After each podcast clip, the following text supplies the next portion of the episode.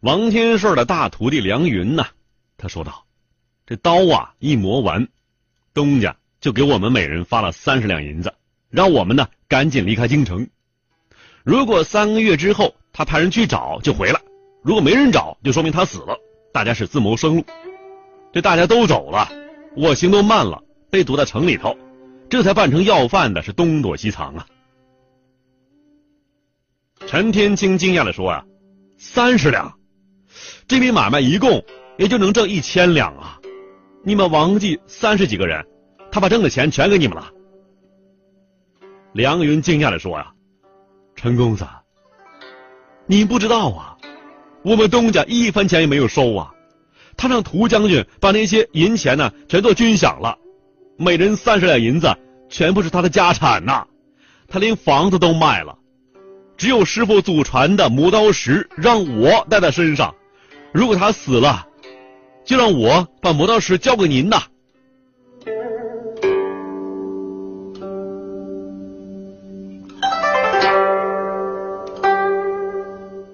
陈天清胸口发闷，半天呢才透过气来，眼泪哗哗的往下流。梁云接着说：“东家让我告诉您，他和您不一样，他光棍一根啊，您一家老小。他还说。”他学不成磨刀，你得把这个刀王手艺传下去。陈水月这时候缓缓放下拐杖啊，晴儿，你去打听一下，这次出红差的是谁？王大来排在第几个？这儿需要解释一下，这出红差的刽子手啊，谁是刽子手？王大来。第几个被斩？陈天清愣了呀，爹呀，你问这干嘛？陈水月说：“别问了，到时候你就知道了。”罪犯斩首啊，都是用朝廷专养的刽子手。由于经费不足，原本一个犯人一个刽子手，那么现在呢，变成了一个刽子手通杀这些人。陈天清一打听啊。这次要斩首的一共是四个人，王大来排在第二个。陈天清拿钱去疏通啊，要求呢把王大来排在第四个。这犯人呢第几个砍头并没有什么章法，是以天牢呈报的名单为准的。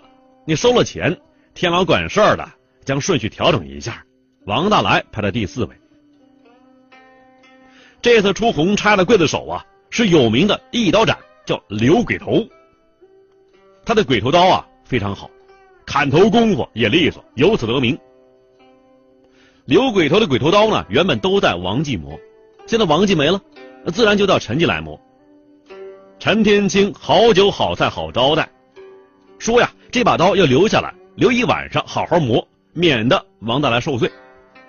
刘鬼头呢挺感谢的，他说呀，王老板，你是个好人，我跟他呢也颇有交情。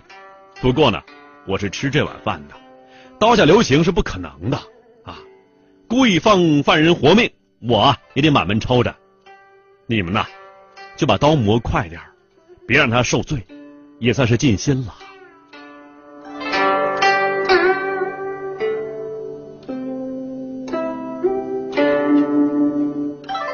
当天晚上，鬼头刀留在了陈记。陈水月翻来覆去，足足看了一个时辰，目下钟点两个小时，就看这把刀，然后呢，缓缓的卷起袖子，把我的磨刀石拿来。陈天清小声说：“呀，爹，还是我来吧。”陈水月脸一沉：“你功夫不到家，这是一点也不能差的活拿过来。”看古今中外，说喜怒哀乐，讲悲欢离合，道世间百态，晚星画传奇。这陈水月磨完三道石之后，并没有用山心石去磨，而是整套的又磨了一遍。这一遍呢，要慢多了。陈天清知道，这用的是阴劲。可他从来没有见过父亲这样磨过刀。陈水月两臂青筋暴起，肌肉啊突突直跳，脑袋上热气腾腾。磨完这遍之后，他终于拿起了山心石，自家的一块和王家的一块，他用两块山石夹住鬼头刀的刀身，动作飞快。陈天津看的头晕目眩。天蒙蒙亮的时候，陈水月终于停手了，他含了一口酒喷在鬼头刀上。这时候啊，鬼头刀不但看起来是锋利无比，而且是亮的耀眼呐。陈水月满意的笑了笑，刚要说话，一口鲜血直喷出来。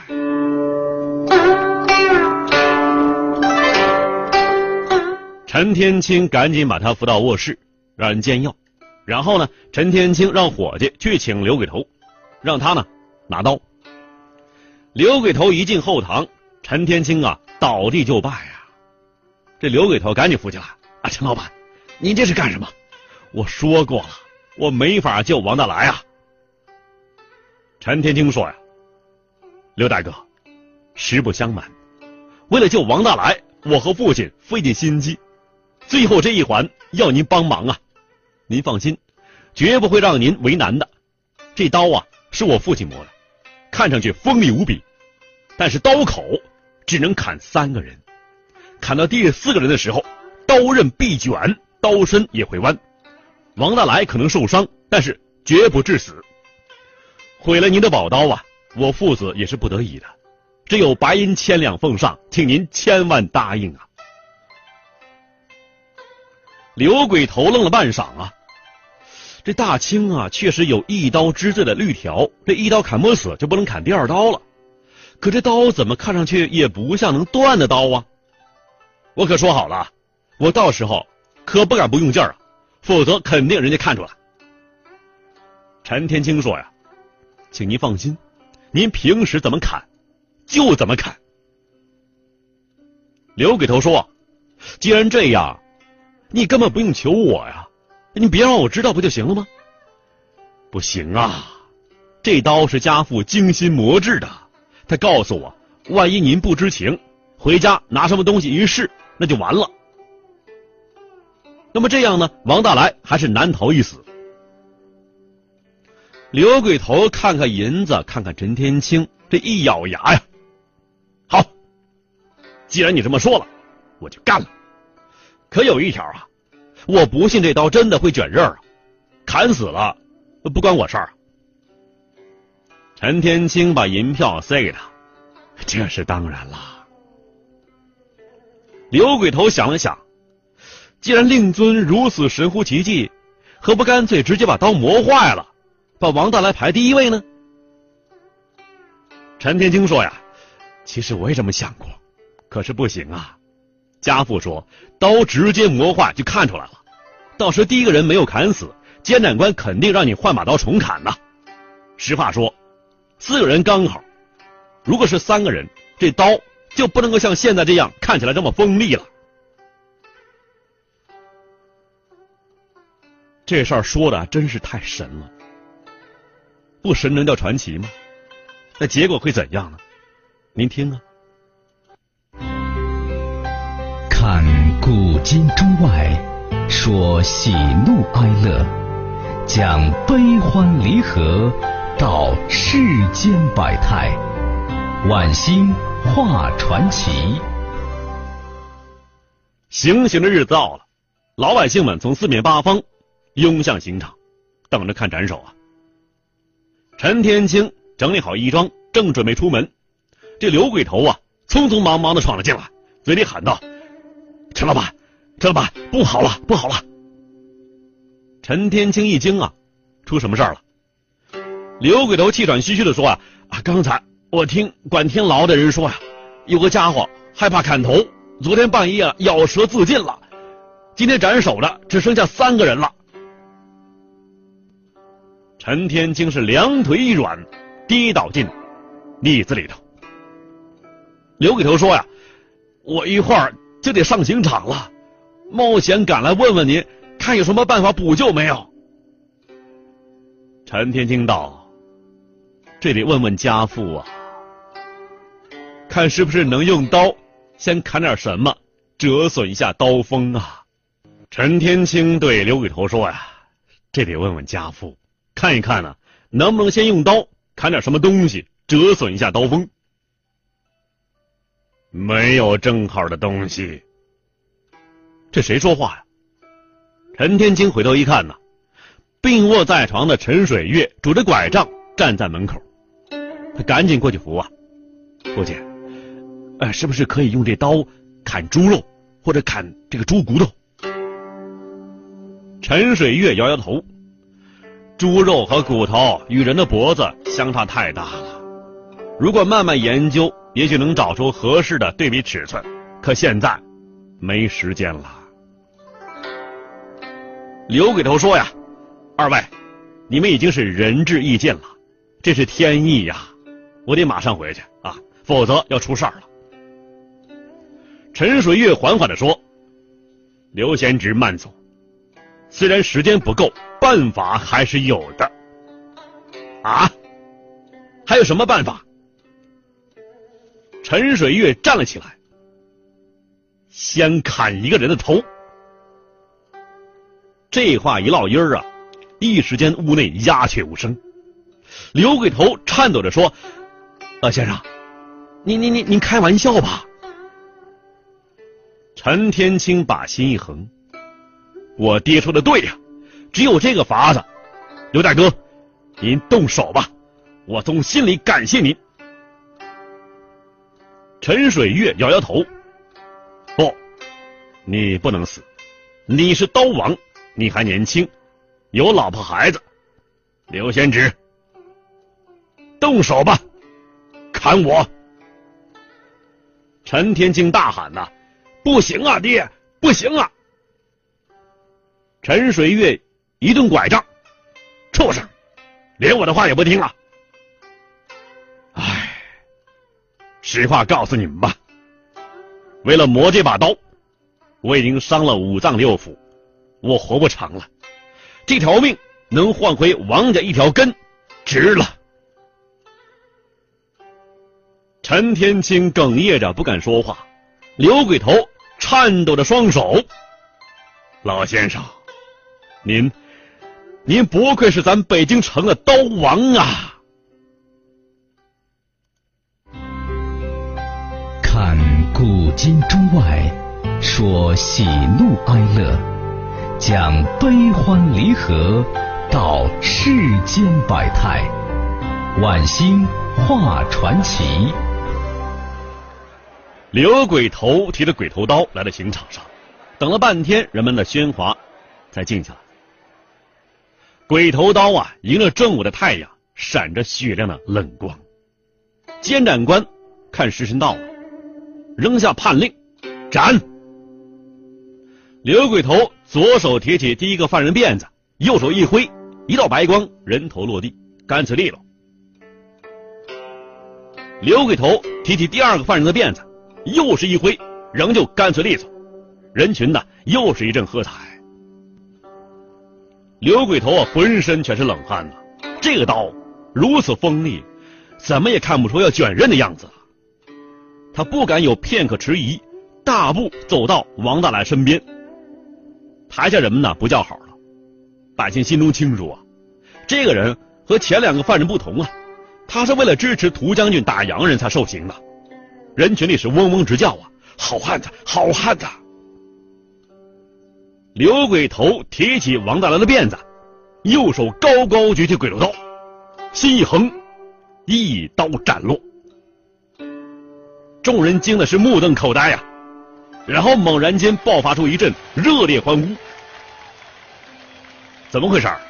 原来啊，锋利无比的鬼头刀刀刃竟然卷起老高，这刀身呢，因为是吃力过猛，竟然都弯曲了。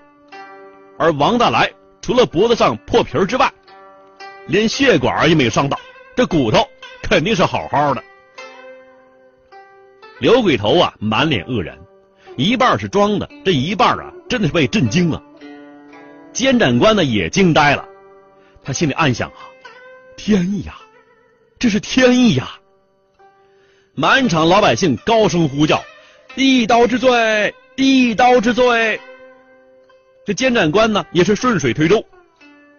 案犯王大来，罪名通匪，本应处斩，因上天有好生之德，一刀未死，按律免死，流放辽东苦寒之地。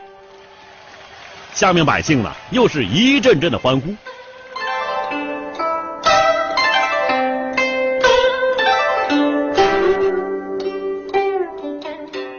多年之后的民国，一家陈王记磨刀铺开张了。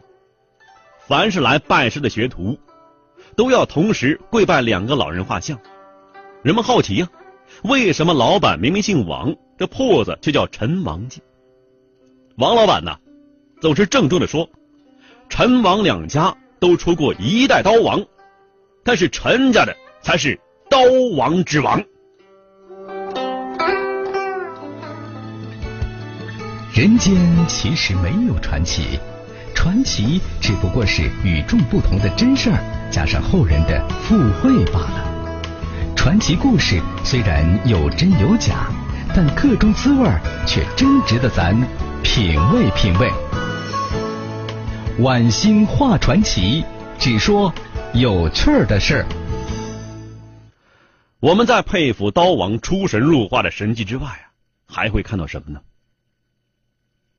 心，没错啊，就是心，是对艺业的专心，对技能的用心，更是对人性的善心，对世人的悲悯之心。换句话说呢，也许更贴切，那就是一颗佛家的慈悲心。陈水月慷慨赴死，像极了佛经里释迦牟尼舍身饲鹰的故事啊。不过话题呢，还得回到咱们的刀上。从前呢，我听过一句话，颇有深意。什么话呀？锋利是一种奢侈品，是会上瘾的。什么意思？哎，你听我说完。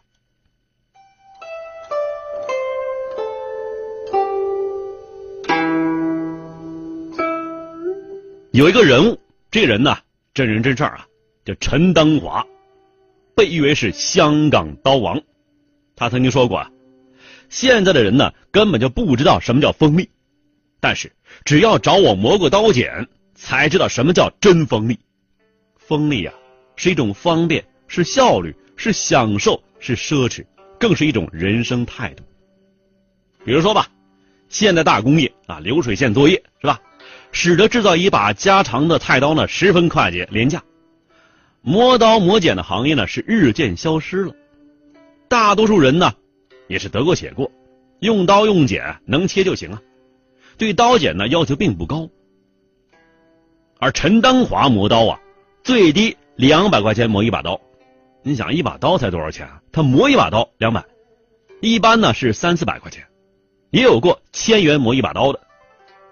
经他磨过的刀剪呢，不但锋利，可以剃须，而且那是持久耐用。顾客下了单，一般要三个月之后才能取货，但是。他十平米的小店呢，依然是门庭若市。那么这华叔啊，今年呢已经八十多岁了，他已经磨刀五十来年了。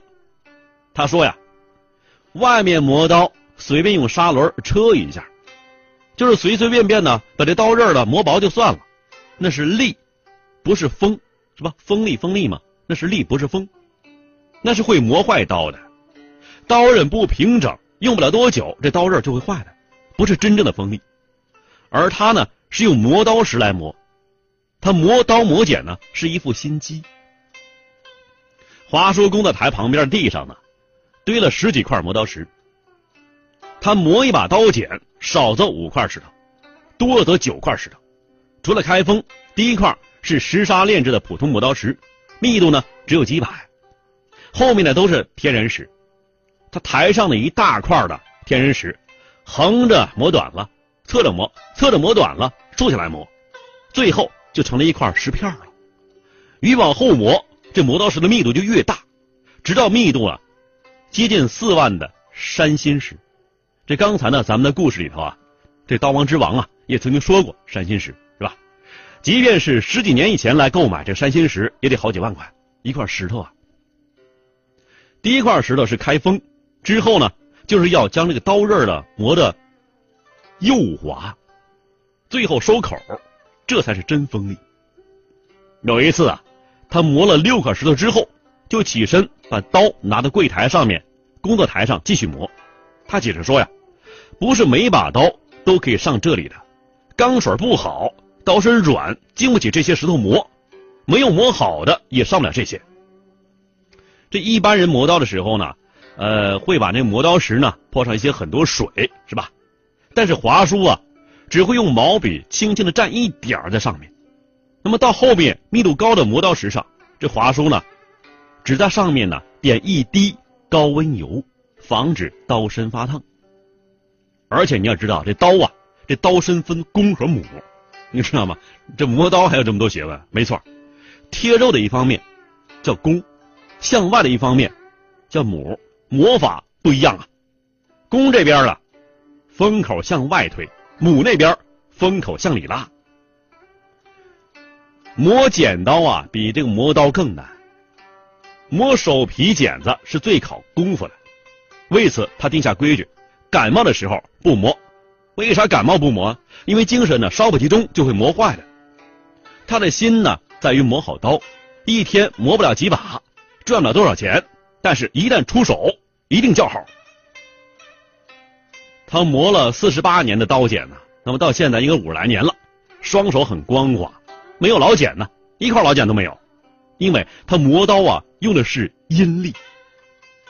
当他磨着刀的时候啊，他背上全是汗呐，因为他是全身用力，尤其是磨剪刀，那叫棉花手。经他磨的这个裁缝剪呢，不打滑，四层布。一剪没问题，磨得越锋利，就磨得越没有声音。这华叔磨刀啊，他不用眼睛看，用什么呢？用耳朵听。每换一块磨刀石，越磨声音越小，越磨声音越小。等到没有声音的时候，哎，刀磨好了。